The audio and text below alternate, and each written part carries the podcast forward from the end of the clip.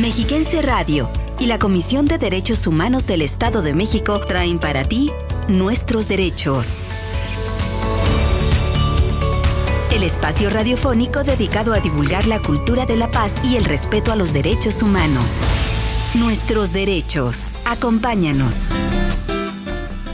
Amigas y amigos Radio Escuchas, es un gusto saludarles en esta emisión de Nuestros Derechos, un espacio de la Comisión de Derechos Humanos del Estado de México, preparado para ustedes aquí en Mexiquense Radio.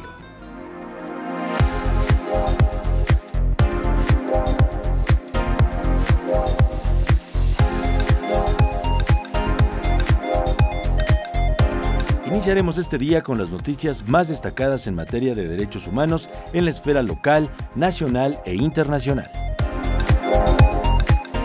En esta emisión platicaremos con la licenciada María Guadalupe Hernández Nicolás, capacitadora del Departamento de Atención a Personas con Discapacidad y Personas Adultas Mayores de la CODEM, acerca de la importancia de la salud mental y las discapacidades psicosocial e intelectual. Además, en Voces del Feminismo, vamos a recordar a Dolores del Río, actriz mexicana que dejó huella en el cine de Hollywood de los años 50 y en la llamada época de oro del cine nacional en el siglo pasado. Y compartiremos con ustedes un episodio más de la sección Ética en el Servicio Público, con la que promovemos el derecho a la buena administración. Quédese en sintonía de Mexiquense Radio para conocer y reflexionar sobre nuestros derechos. Comenzamos. CODEM informa.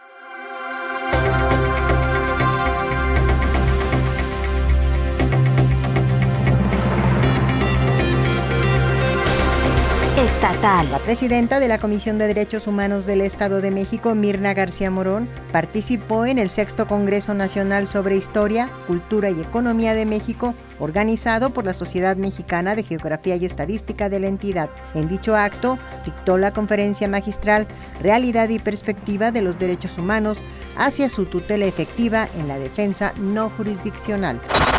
Nacional. El Estado mexicano compareció el pasado mes de septiembre durante el vigésimo quinto periodo de sesiones del Comité sobre las Desapariciones Forzadas de la ONU para hacer un corte de caja y conocer la realidad sobre la crisis generalizada de desaparición de personas en México. Ante la falta de respuesta concreta, la experta independiente Carmen Rosa Villa pidió precisión a la representación mexicana, no solo una presentación general, y señaló la urgencia de aprobar lineamientos faltantes, coordinación de autoridades y la revisión de cifras del número de desapariciones contra el número de investigaciones.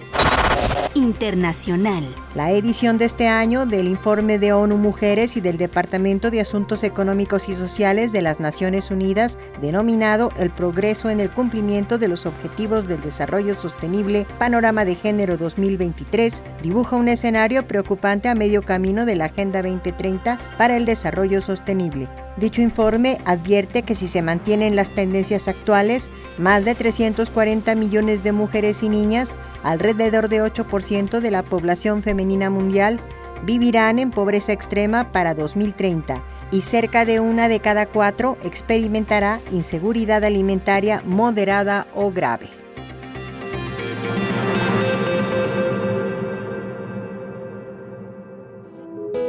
Conoce tus derechos.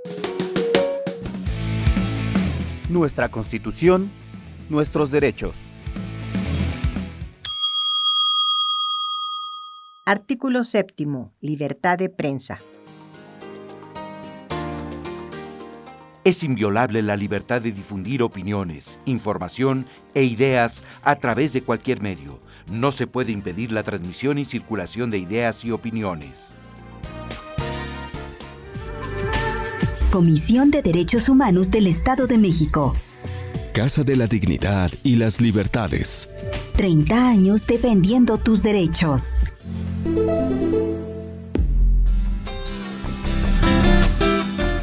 A continuación, en Voces del Feminismo, presentamos a la actriz mexicana Dolores del Río, cuya figura dejó huella en el cine de Hollywood y en la época de oro del cine nacional. Vamos a recordarla. la causa de la mujer sigue vigente. El feminismo también tiene una propuesta. Porque los conflictos que afligen a las mujeres. Las causas feministas son colectivas. Voces del feminismo. ¿Qué de contarte a ti? Que me arrancaste de lodo, que me llenaste toda de luz. No, Juan. Yo soy yo y tú eres tú, el más grande de todos los hombres. Para ser tu esposa sería preciso morir y volver a nacer sin sombra de pecado. Actuación de Dolores del Río en la película Las Abandonadas. Dolores Asunzolo López Negrete nació en Durango en 1903 y falleció en 1983 en Los Ángeles, California. La actriz Dolores del Río fue la figura estelar por antonomasia de toda la producción cinematográfica mexicana de la primera mitad del siglo XX, en la que no solo renovó los laureles que había previamente conquistado en Hollywood, sino que los aumentó, alcanzando cimas de dramatismo y profundidades de expresión insospechadas. Su familia sufrió en primera fila los estragos de la lucha revolucionaria.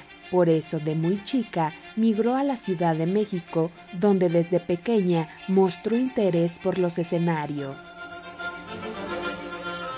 A pesar de que siempre quiso ser bailarina, un encuentro fortuito con un productor de Hollywood la llevó por los caminos de la actuación, donde conquistó no solo el cine sonoro, también al revolucionario, a Orson Welles y al carismático Emilio el Indio Fernández, que la convirtió en la leyenda gracias a su inmortal papel como María Candelaria.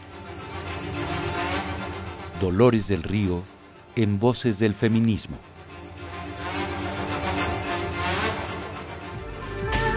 Comisión de Derechos Humanos del Estado de México. Casa de la Dignidad y las Libertades. 30 años defendiendo tus derechos.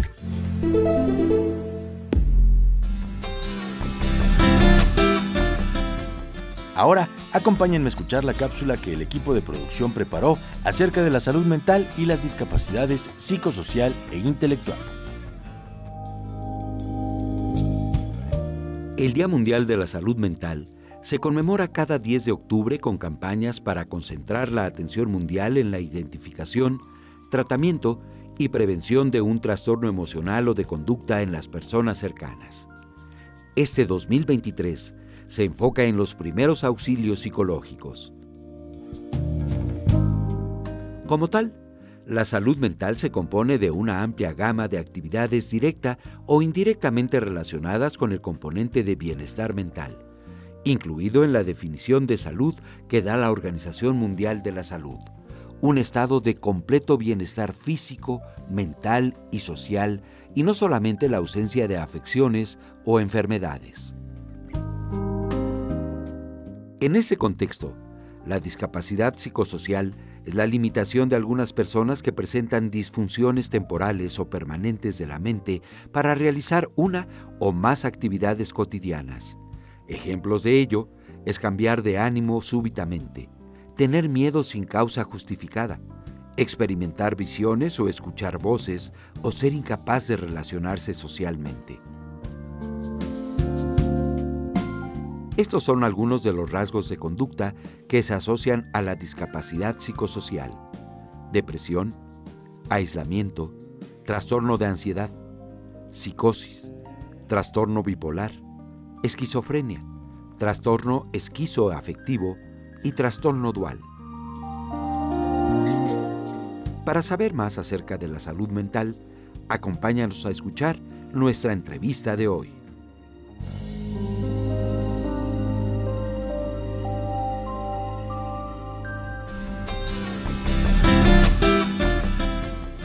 La única discapacidad en la vida es una mala actitud. Con estas palabras de Scott Hamilton, patinador estadounidense, ganador de cuatro campeonatos nacionales y cuatro mundiales consecutivos, así como de una medalla de oro en los Juegos Olímpicos de 1984, vamos a la entrevista de hoy. La entrevista. Saludamos con mucho gusto a la licenciada María Guadalupe Hernández Nicolás. Ella es capacitadora del Departamento de Atención a Personas con Discapacidad y Personas Adultas Mayores de la CODEM. Gracias por estar aquí. Bienvenida. Muchísimas gracias. Licenciada, antes que nada, eh, pues de qué hablamos cuando nos referimos a la salud mental. Bueno, cuando hablamos acerca de salud mental, generalmente tendemos o se tiende a, enfocarlo directo solamente a los trastornos mentales. Eh, retomando un poquito lo que nos dice la Organización Mundial de la Salud, eh, hablar de salud mental involucra el cómo nos sentimos, cómo nos sentimos ahorita, cómo expresamos nuestras emociones, pero también cómo validamos las emociones de los demás, eh, qué tipo, qué calidad de relaciones tenemos con la familia, con los amigos, en el trabajo o en pareja y también influye la manera en cómo afrontamos situaciones complicadas en la vida. Entonces, eh, hablar de salud mental no solamente es enfocarnos a temas de trastornos mentales. Eh, eh, desafortunadamente, está muy estigmatizado este tema. apenas en el año pasado, 2022, la revista Forbes también nos, nos, nos da a conocer que desafortunadamente el 90% de los mexicanos considera que puede solucionar sus problemas de manera solo, ¿no? Sin acompañamiento. Entonces se esperan hasta que hay algo o un indicio tal vez que no puedan y entonces deciden buscar ayuda.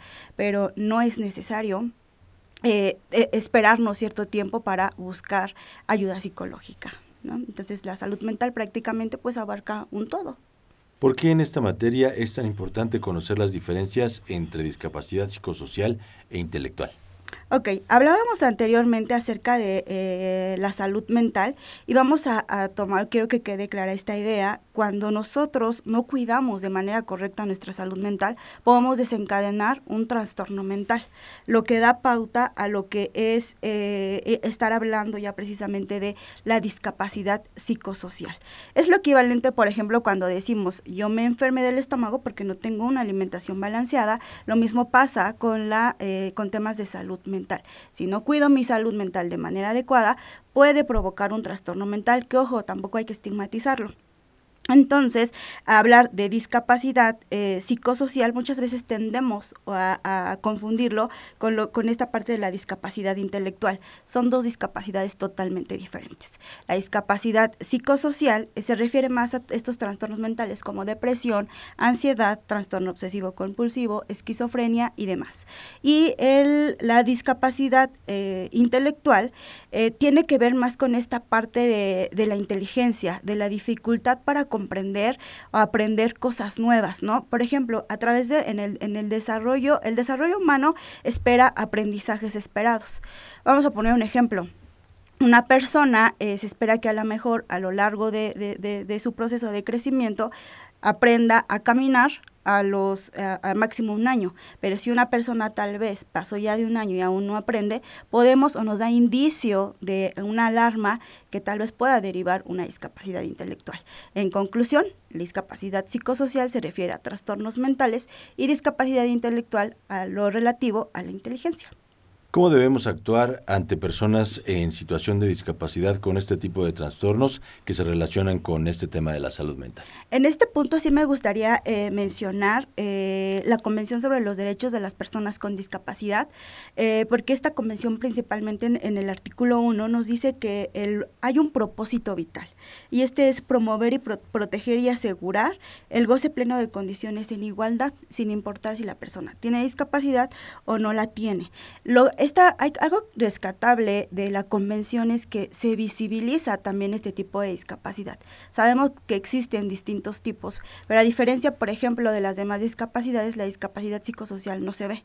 O sea, una persona no va a llegar y te va a decir, tengo discapacidad psicosocial. En primera no lo va a hacer por el estigma que, al que, nos vemos eh, eh, o que nos enfrentamos, ¿no? Entonces, eh, pues ¿Qué es lo que, eh, cómo, cómo los tratamos o cómo podemos tratarlos? Pues como cualquier persona, ¿no? Eh, ¿Cómo eliminando estas barreras? Cuando hablamos y, cuando hablamos de discapacidad psicosocial y de discapacidad intelectual, lo que predomina son las barreras actitudinales. ¿A qué se refieren estas barreras actitudinales? Prejuicios que tenemos, ¿no? Por ejemplo, ¿qué pensamos de una persona que tiene discapacidad psicosocial? Es que se está loca o es que es violenta, cuando en realidad no es así. Tenemos que ir eliminando estas barreras para dar un trato digno a las personas con discapacidad. Amigas, amigos, Red Escuchas, hacemos una pausa y enseguida regresamos a nuestra entrevista de hoy. Detecta a tiempo el cáncer de mama. La detección temprana y el tratamiento oportuno disminuyen el riesgo de muerte por este tipo de cáncer. Protege tu derecho a la salud. Octubre mes de la sensibilización sobre el cáncer de mama. Comisión de Derechos Humanos del Estado de México. Casa de la Dignidad y las Libertades. 30 años defendiendo tus derechos. Seguimos platicando con la licenciada María Guadalupe Hernández Nicolás, capacitadora del Departamento de Atención a Personas con Discapacidad y Personas Adultas Mayores de la CODEM. Eh, cuéntenos, ¿cuáles son las principales recomendaciones que le podríamos hacer eh, pues desde la Comisión de Derechos Humanos a la sociedad para que podamos proteger los derechos, la salud mental eh, pues de todas las personas con discapacidad social o intelectual? Ok, pues creo que el primer punto, y me parece algo súper importante, es apostar hacia la, hacia la psicoeducación. ¿Y qué es la psicoeducación? Es eh, educarnos en temas de salud, bueno, no solo de salud mental, pero es eh, cambiar la percepción hacia la discapacidad. Eh, hablando en concreto hacia la discapacidad psicosocial e intelectual.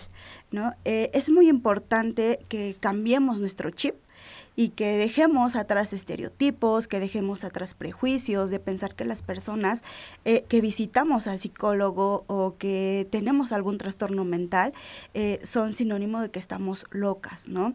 Entonces, eh, eh, yo apostaría eh, por esta psicoeducación, pero que a su vez esta psicoeducación se repita, es decir, repitamos patrones, pero ahora repitamos patrones funcionales, en tratar bien a una, a una persona, en no hacer diferencias, porque estamos vulnerando derechos humanos. Eh, también retomaría esta parte de aplicar ajustes razonables. ¿Qué es un ajuste razonable? Brindar el derecho a una persona a lo mejor de una manera distinta. Generalmente si hay muchísimo tabú, muchísimos prejuicios en cuanto a la discapacidad, intelectual y a la discapacidad psicosocial. Eh, hubo una ocasión en la que me decían, bueno, es que a las personas con discapacidad, con este tipo de discapacidad hay que hablarles muy, muy lento, ¿no? Yo les decía, no, a las personas con eh, discapacidad hay que utilizar un lenguaje claro y sencillo. Ese es un ajuste razonable, la manera en la cual nos comunicamos, ¿no? Y creo que la clave principal está en esta cuestión de, eh, eh, en caso de cuando una persona va o cuando el usuario va a requerir un servicio, no suponer, no suponer lo que ellos necesitan, sino preguntar, ¿no? Que es como la clave de, de oro, preguntar cómo puedo ayudarte, cómo le hago yo para que tú me entiendas y ellos nos dan la pauta. Nosotros nunca, lo, nunca, nunca damos esa pauta, sino que es al revés, funcionamos al revés. Es la persona que nos dice cómo le hacemos para que esta persona tenga o se sienta incluida. ¿Qué acciones o programas implementa la Comisión de Derechos Humanos en materia de prevención en este tema de la salud mental? Bueno, pues eh, la capacitación, que es a lo que apuesta este eh, departamento, el Departamento de Personas Adultas Mayores y de Personas con Discapacidad, pues prácticamente eh, viajamos ¿no? a través de los 125 municipios del Estado de México, brindando este tipo de capacitación. Te voy a platicar que en la práctica me he dado cuenta que hay un gran, una gran desinformación en cuanto al tema de discapacidad y bueno, en cuanto al tema de discapacidad psicosocial e intelectual, creo que existe un doble prejuicio. ¿No? Entonces, ¿qué es lo que hacemos? Pues acercar esta información a, las personas para tal vez ir abordando estos temas que yo te comentaba anteriormente, que es la psicoeducación. Entonces, bueno, el departamento se encuentra, eh, bueno, aquí directamente en, el edificio de la comisión y nos pueden también eh, pedir a lo mejor estas actividades que realizamos. Les dejo el número de teléfono, es 722-236-0560 en la, en la extensión 20 2245. La comisión también eh, aborda esta parte de la atención a quejas por discriminación cometidas por servidores públicos. Entonces, pues esto es lo que hacemos, esto es un poquito lo que hace la comisión y evidentemente, como bien lo decía anteriormente, hay que apostarle a esta parte de psicoeducar, cambiar nuestro chip. Eh, tener alguna discapacidad no es sinónimo de, de estar enfermos. Si lo vemos así, entonces estamos retrocediendo. Eso es lo que no queremos. Claro, ¿en qué momento una persona para sí misma o para alguien de su familia o de su círculo cercano debería pedir ayuda en cuestiones de salud mental? Es bien importante y, qué padre pregunta porque generalmente la gente piensa que hasta que ocurre un trastorno mental tendríamos que buscar ayuda.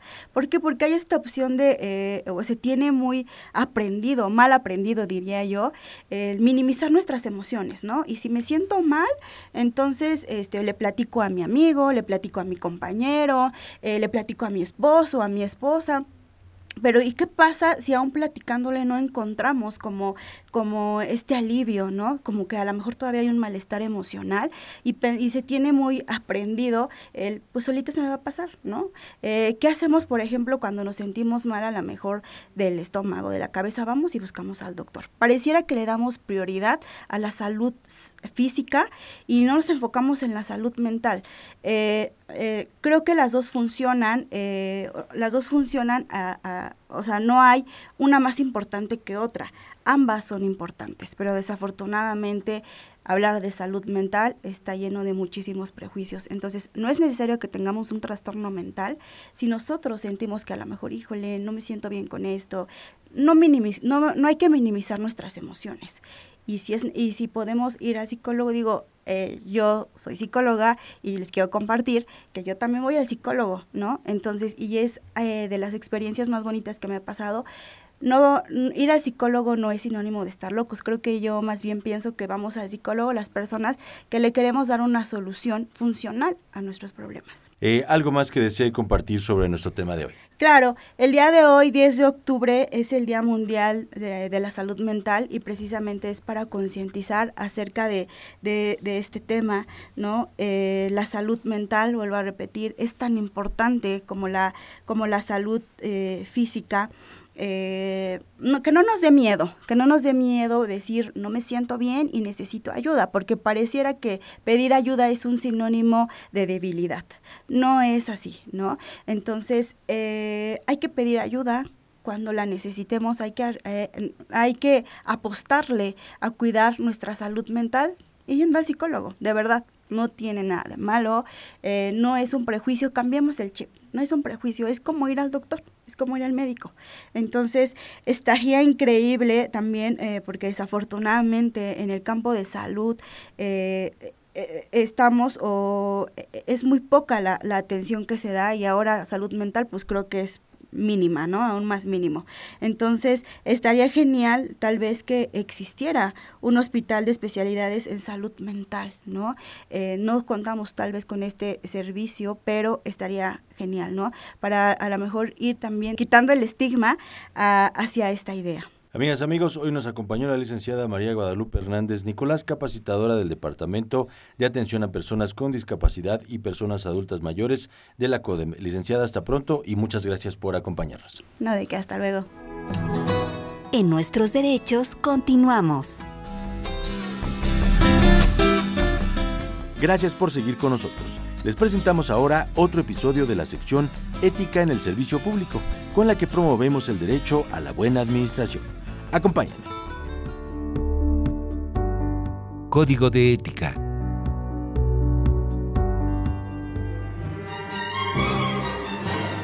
En palabras de José Antonio Marina, filósofo español, la ética es la mayor creación de la inteligencia.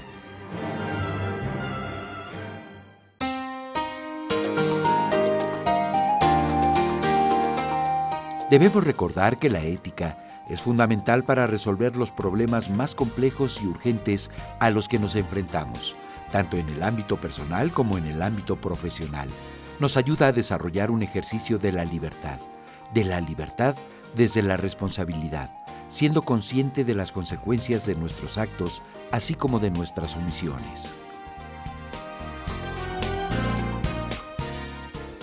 Recuerda que la integridad se materializa con cada decisión que tomamos. Código de ética. Valores del arte del buen vivir para vivir mejor.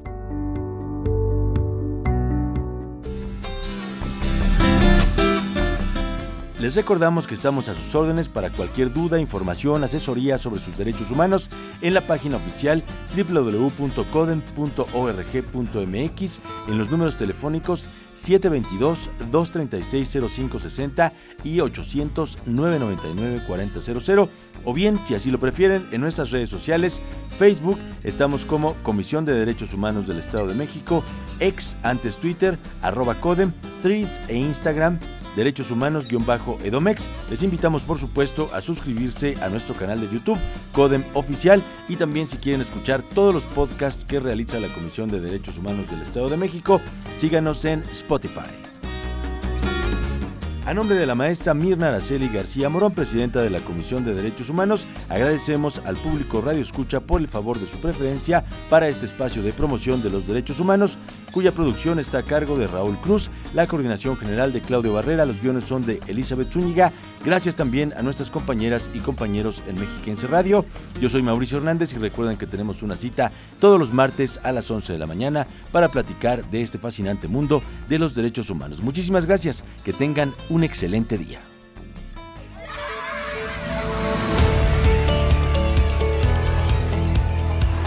Respetar los derechos de los demás y hacer que respeten los tuyos es la forma de vivir en paz y con dignidad. Conoce tus derechos. Defiéndelos. Y no te pierdas la próxima emisión de Nuestros Derechos.